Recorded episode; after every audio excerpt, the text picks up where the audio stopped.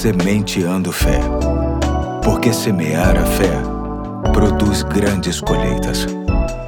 Olá, aqui é o Pastor Eduardo. Hoje é sexta-feira, dia 10 de junho de 2022, e te convido a me acompanhar em mais um episódio da série Coração Quebrantado é o que Importa, que tem como objetivo fazer a gente entender o que significa e o que pressupõe um coração quebrantado diante de Deus. O texto básico se encontra em Salmo 51:17, que diz assim: Os sacrifícios que agradam a Deus são um espírito quebrantado, um coração quebrantado e contrito. Ó Deus, não desprezarás. Hoje quero tratar da dimensão horizontal que o quebrantamento ajuda a estabelecer, e para tanto quero trazer a história de um personagem bíblico chamado Zaqueu, que era cobrador de impostos de profissão e que pouco se importava com as pessoas. Fazia assim porque cobrava os impostos conforme o seu bel prazer, tudo em função da autorização que tinha do Império Romano para fazer isso. Era um homem desprezado pelas pessoas na comunidade em que vivia. Certa vez,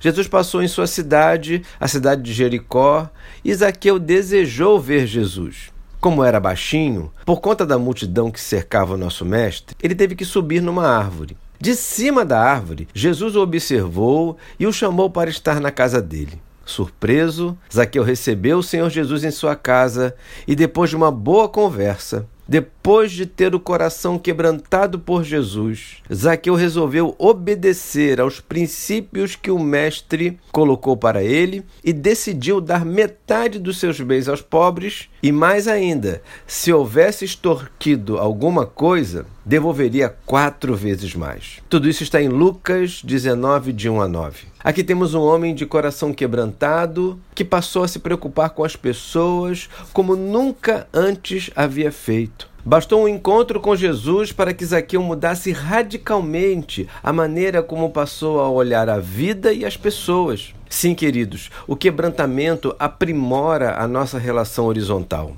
Um homem ou uma mulher totalmente submissos ao Senhor consegue, no seu relacionamento com o próximo, ter um entendimento que proporciona ações e palavras que só abençoam. Foi assim com Zaqueu, e assim será com aqueles que se dispuserem a serem tomados pelo poder transformador da palavra de Deus. Que tudo isso nos ajude a sairmos do engano de acreditar que o simples fato de acreditar em Deus nos dá um coração quebrantado. O que temos visto nesta semana revela o quanto este assunto é sério. Hoje fico por aqui e até amanhã no último episódio, se Deus quiser.